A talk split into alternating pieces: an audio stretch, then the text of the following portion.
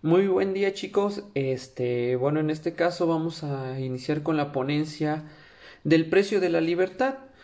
Bueno, en la primera diapositiva que van a encontrar se llama el precio de tu libertad. ¿Qué quiero decir con eso? ¿Por qué le puse ese nombre? Hay un presidente que se llama José Mujica, es un expresidente más bien uruguayo, que nos comenta, que nos dice que es muy miserable gastar la vida para perder libertad. ¿Por qué nos dice eso? Porque nos comenta que tener tiempo libre es fabuloso. las relaciones interpersonales, las amistades, vivir la vida de acuerdo a las cosas que te motivan. Eres libre cuando haces cosas que te gustan. Y la cosa más grande que tienes en tu vida es estar vivo. Por eso es ese título.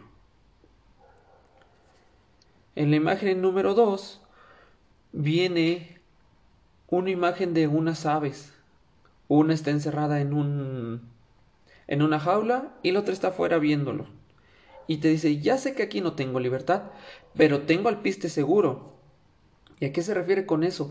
Esta persona, la jaula, es tu casa. Ahí te protegen, ahí te dan de comer, ahí están tus papás, están las personas que te quieren.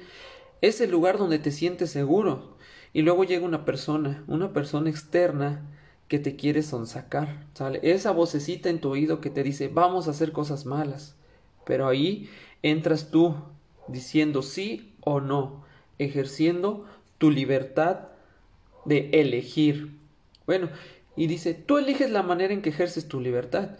¿Y cuáles tipos de libertades existen? La libertad de opinión, la libertad de expresión, libertad de asociación, libertad de pensamiento, la libertad de conciencia y la libertad de religión. Estos tipos de libertades eres libre de aplicarlas, pero siempre y cuando cumpliendo las reglas. Acuérdate que tienes derechos, pero tienes obligaciones. Esta libertad no se tiene que convertir en libertinaje. No tienes que decir, ah, yo ya tengo 18 años, o yo cuando ando en la calle soy libre y soy el mejor. No, siempre debes respetar las reglas y nunca lastimar a terceras personas.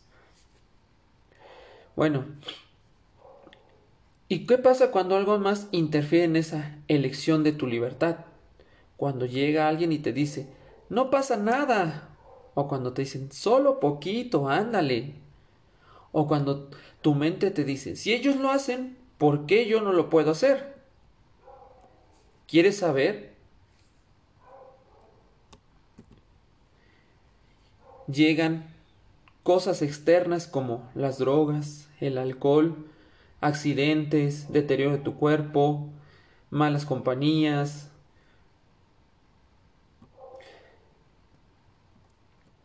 Y bueno, son muchos los problemas que se descomponen a una sociedad y en este mundo tan vulnerable y falto de información existe un grupo social el que está a la mano de estas tentaciones y son los jóvenes, jóvenes entre los 12 y 17 años de edad, chicos. En este caso, jóvenes de secundaria y bachillerato, preparatoria, que es en los que se encuentras tú. Hoy en día la juventud empieza a vivir de muy a muy corta edad y sin que los padres se den cuenta y poco a poco empiezan a sentirse unas personas que se sienten libres, hacer lo que quieren. Y bueno, en México el consumo de sustancias psicoactivas. ¿Y qué me refiero con psicoactivas? Las drogas constituye uno de los principales problemas de salud. Número uno de los problemas de salud. Se inicia el consumo de edad a muy temprano. Y incluye el tabaco y el alcohol. Y muy temprano me refiero que ya empiezan chicos desde los 10 y 11 años. Anteriormente se marcaba que era de los 12 a los 17, pero niños de 10 y 11 años ya empiezan a fumar y a tomar. Número 2. La fácil, accesibilidad a las drogas lícitas e ilícitas. ¿Qué me refiero con lícitas? Drogas lícitas. Son cosas que puedes encontrar muy fácilmente en la tienda, que te venden fácilmente el señor de la tienda. El tabaco, el alcohol. Y las ilícitas pues ya las, las que están prohibidas por ley. Y número tres, el incremento del consumo en las mujeres. ¿Y cómo que me refiero? En, un, en unas encuestas que hicieron en el INEGI, nos marca que los hombres jóvenes entre 12 y 17 años aumentaron su consumo en un 80% y las mujeres aumentó el consumo de estas sustancias psicoactivas en un 200%. Chicas, hay que cuidarse. ¿Sale? En la siguiente diapositiva. ¿Y cuáles son las drogas que existen? ¿De qué nos estás hablando, Alan? Pues bueno, ahí les va. Existen diferentes tipos de droga. Muchas están a las manos, como ya les dije. Muchas están en la tiendita de la esquina y tú dices, ay, el, fumar es una droga, tomar alcohol es una droga, claro que sí. Pero hay otras que no están en la tiendita de la esquina, pero las puedes encontrar con personas que se dediquen a vender esto de, de manera ilegal, como la cocaína, la heroína, la marihuana y las drogas sintéticas. ¿Sale? ¿Y a qué riesgo nos lleva consumir este tipo de sustancias? ¿Qué nos pasaría si las consumimos? Número uno, existe eh, en el, bueno, no en el mundo, en México, el inicio del consumo de las drogas y los delitos van de la mano. Se ha hecho saber que muchas personas, por ejemplo, el 35% de los delitos de los jóvenes se han hecho bajo el consumo de alcohol o drogas. Y el 2% de los accidentes automovilísticos, y me refiero a automovilísticos, ya sea en un automotor como es la motocicleta, este, tractocamiones, automóviles, se han hecho bajo el consumo de alcohol y drogas. Y les comento esto porque si no solo a los adultos les pasa esto, Imagínate si un adulto no puede controlar esta parte, se supone que nuestro cerebro empieza a madurar entre los 21 y 25 años, es su último tiempo de maduración. Una persona que ya tiene 30, 40 años que no sabe controlar esta parte, ¿qué esperamos de un chico que apenas está aprendiendo a madurar? Esa maduración cerebral. Pues nos llega, nos lleva a estas partes. Número 3, prácticas sexuales riesgosas. ¿A qué me refiero prácticas sexuales riesgosas? Pues a las que son concebidas o no concebidas, con permiso o sin permiso de la persona. Y cuando me refiero a esto, pues viene partes de las violaciones, embarazos no deseados, ¿sí? Número cuatro, mayor vulnerabilidad para la victimización. Y la victimización me refiero a que estás en riesgo de que te sucedan cosas, de que te asalten, de que te roben, de que te golpeen, ¿sale? Y número 5, bajo desempeño académico. Y 6, deserción escolar, que es muy frecuente en jóvenes de su edad. ¿Sí? Y bueno, en alumnos de secundaria y de bachillerato el consumo de tabaco, fíjate bien, el consumo de tabaco está como número uno por el acceso que tienen los alumnos al estar en la escuela. Y me refiero a alumnos que están en escuela. Número dos, el alcohol. El alcohol está como número dos en consumo en los jóvenes. Y me refiero al consumo porque hay personas que ya consumen más de cinco copas en una fiesta. Hay personas que se toman dos o tres que niños o jóvenes menores de 18 años esto no debería ocurrir en personas que se supone que 18 años en adelante ya tienen un poquito de madurez es cuando deben de estar ocurriendo pero no más de 3 o 4 copas. Ya los que se llevan 9 copas a la semana ya tienen un problema diferente. ¿cuál es la que sigue? la número 3 en consumo de drogas la marihuana que ya empezamos con drogas ilícitas. Número 4, los inhalantes, que es la segunda droga ilícita que más se consume. ¿Y cuáles son los inhalantes? Pues ahí tenemos el resistol, hay unos que están inhalando tigre, eh, tiner. Y la siguiente droga que más se consume es la cocaína. ¿Sale? Del consumo de drogas ilícitas. Bueno, pasamos a la siguiente. Consecuencias del consumo de las drogas. Existen consecuencias sociales, psicológicas y de nuestro organismo. ¿Y a qué me refiero con nuestro organismo? Pues que llegan a tener daños en el interior de nuestro cuerpo. Vamos a iniciar con las sociales. Las sociales, ¿cuáles son las sociales? Pues empiezo a consumir drogas, ¿por qué? Por quererme sentir eh, aceptado por un grupo, porque quiero estar solo, porque mis amigos me invitaron y si no lo acepto pienso que van a decir que soy gallina o que no van a crecer mis amigos. Eh, consecuencias psicológicas. ¿Y a qué me refiero consecuencias psicológicas?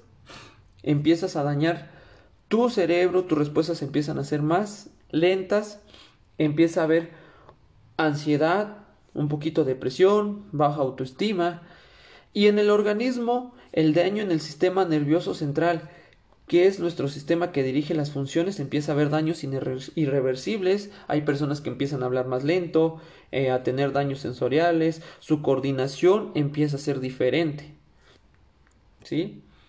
Y bueno, existen algunas enfermedades también, como con el consumo del alcohol, que es las más frecuentes que se escuchan como la cirrosis hepática, que el alcohol empieza a hacer daño en nuestros organismos, tales son como este el, los daños en los riñones.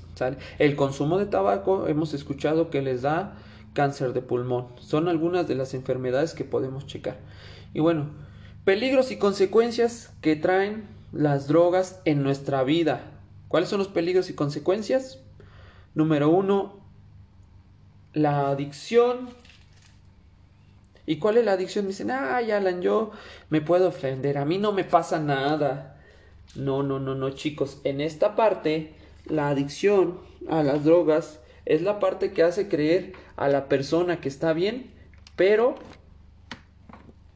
empieza a ver esa distorsión de la realidad, ¿sale? Empieza, es definida como una enfermedad, afecta directamente al cerebro, fíjense bien, es el principal trastorno que provoca el consumo, la, la ¿cómo se llama?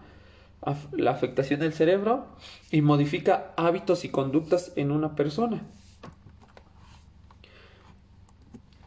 Y abstinencia, ¿con qué me refiero eh, a la abstinencia? Depende del tipo de droga, varía en el síndrome de abstinencia.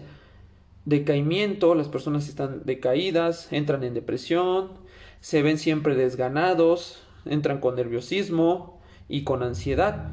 En siguiente, en el deterioro del sistema nervioso central, como ya les comenté, el sistema nervioso central es el que dirige las funciones de todo tejido del cuerpo por medio de la médula espinal, es donde mandan los impulsos eléctricos y lo, es lo que da las órdenes a tu cuerpo para que realicen las actividades. Y claro, al consumir estas drogas, dependiendo de cuál consumas, hay daños irreversibles, problemas en la coordinación, daños sensoriales y problemas en el lenguaje. Y es por eso que cuando encuentras a una persona con este tipo de problemáticas, cuando ya ha consumido durante mucho tiempo, este, pues las ves que no pueden hablar bien, que no pueden mantenerse en pie, aunque ya no estén bajo el impulso de ese alcohol. Eh, he visto, he escuchado comerciales que ahorita están haciendo aquí en una campaña en San Luis Potosí donde te ponen a chicos hablando y ya ni siquiera se les entiende qué hablan, no tienen dientes, te comentan que es por culpa de sus padres, o sea, eh, diferentes tipos de, de actividades que los llevaron a caer en ese problema. Siguiente, pérdida de autoestima. El pérdida de autoestima y sentimiento de culpa eh, es un problema y te hace caer en la droga. Es por eso dices, quiero estar solo. Ah, pues empiezas a consumir drogas, no falta el amigo que llega, eh, a lo mejor la pérdida de amor eh, por uno mismo, la desesperanza, no sé, hay varias cosas por, la, por el consumo de estas cosas. Y enfermedades graves, ¿a qué me refiero con enfermedades graves? Vienen problemas vasculares, la que les comenté hace rato, cirrosis hepática, la hepatitis, y destruye poco a poco los principales órganos, como les dije hace rato, los riñones empiezan con eh, la cirrosis hepática, ¿sale? El siguiente punto es el aislamiento. Se aísla una persona de un entorno más cercano, se empiezan a salir de, de su círculo familiar, escolar, profesional, eh, quiere vivir solo y quieren vivir solo para sus dosis de drogas. En la siguiente, que son las económicas, es caro consumir este tipo de sustancias. Tiene un precio, a lo mejor alguna vez un compañerito, un amigo te regala, pero ya después cuando te enganchas, como lo llaman engancharse, ya tiene un precio. Y obviamente cuando no tienes el dinero empiezas a caer en pues la repercusión en la economía familiar, en lo personal, lo que te hace robar para conseguir este tipo y conseguir lo que quieres. Y número 8, insomnio. El insomnio es la falta de sueño, no te hace descansar bien, te sientes irritable y obviamente nuestro cuerpo no puede vivir sin descansar. ¿Sí? Y bueno, la que sigue. ¿Cuáles son las razones eh, por las que se toman las drogas? ¿Ustedes cuáles me van a decir? ¿Cuáles son las razones por las que se toman las drogas? Por la creencia que no son dañinas. Fíjense, número uno, en la encuesta del ENEGI, los, los chicos de su edad de secundaria y bachillerato dijeron que no son dañinas. Fíjense la falta de información. Número dos, por creer encajar, querer encajar en un entorno social. Y número tres, por quererse alejar de la realidad. Chicos, lo más fuerte que tienes en tu vida es la información. Es lo único que te va a hacer encajar. Quiere tu cuerpo, cuídalo. Como les dije hace rato en la plática, lo único que tienes en la vida que es tuyo y no es material es tu cuerpo. No tienes otra cosa. ¿Sale? Por eso tienes que cuidarlo. Un celular, una bicicleta, un coche se rompen y tan tan. Pero tu cuerpo es único. No existe otra reparación. No tienes otra vida.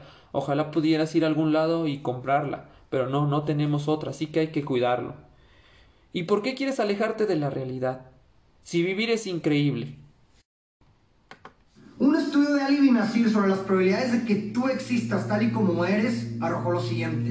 Las probabilidades de que tus papás se encuentren en un mismo lugar son 1 en 20 mil, 1 en 10 de que se hablen, 1 en 100 de que salgan una segunda vez y continúen saliendo durante más tiempo, y finalmente una moneda al aire de que sigan juntos hasta tener hijos. Si combinamos estas probabilidades nos da 1 en 40 millones. Un número grande, ¿no? Pero esto apenas comienza. Tú fuiste un esperma y las probabilidades de que ese esperma y no otro se hayan encontrado con un óvulo son 1 en 404 trillones. Y si sumamos ese número con la probabilidad de que tus ancestros no interrumpieran su linaje durante toda la existencia humana, nos da 1 en 10 a la 45 mil potencia. Imagínate un 10 con 45 mil ceros a un lado. Este número es más largo que todas las partículas que hay en el universo, incluso si consideráramos que cada una de estas partículas fuera un universo en sí misma. Y aquí estás. Pero espera, el esperma correcto tuvo que encontrar el óvulo correcto en cada uno de tus ancestros, con cada generación. La probabilidad de que esto suceda es 1 en 10 a la 2 millones 640 mil potencia. Un cuatrillón multiplicado por otro cuatrillón por cada generación tuya. Y aquí estás. Finalmente, si sumamos todo lo que hemos dicho, combinamos todas las probabilidades, nos da que la probabilidad de que tú existas tal y como eres es uno en 10 a la 2 potencia. ¿Sabes a qué equivale esto? Esto equivale a que 2 millones de personas se juntaran en un mismo lugar, arrojaran un dado con un trillón de caras y cada uno de estos 2 millones de personas obtuviera el mismo número de 12 dígitos. Es algo imposible, la probabilidad es cero.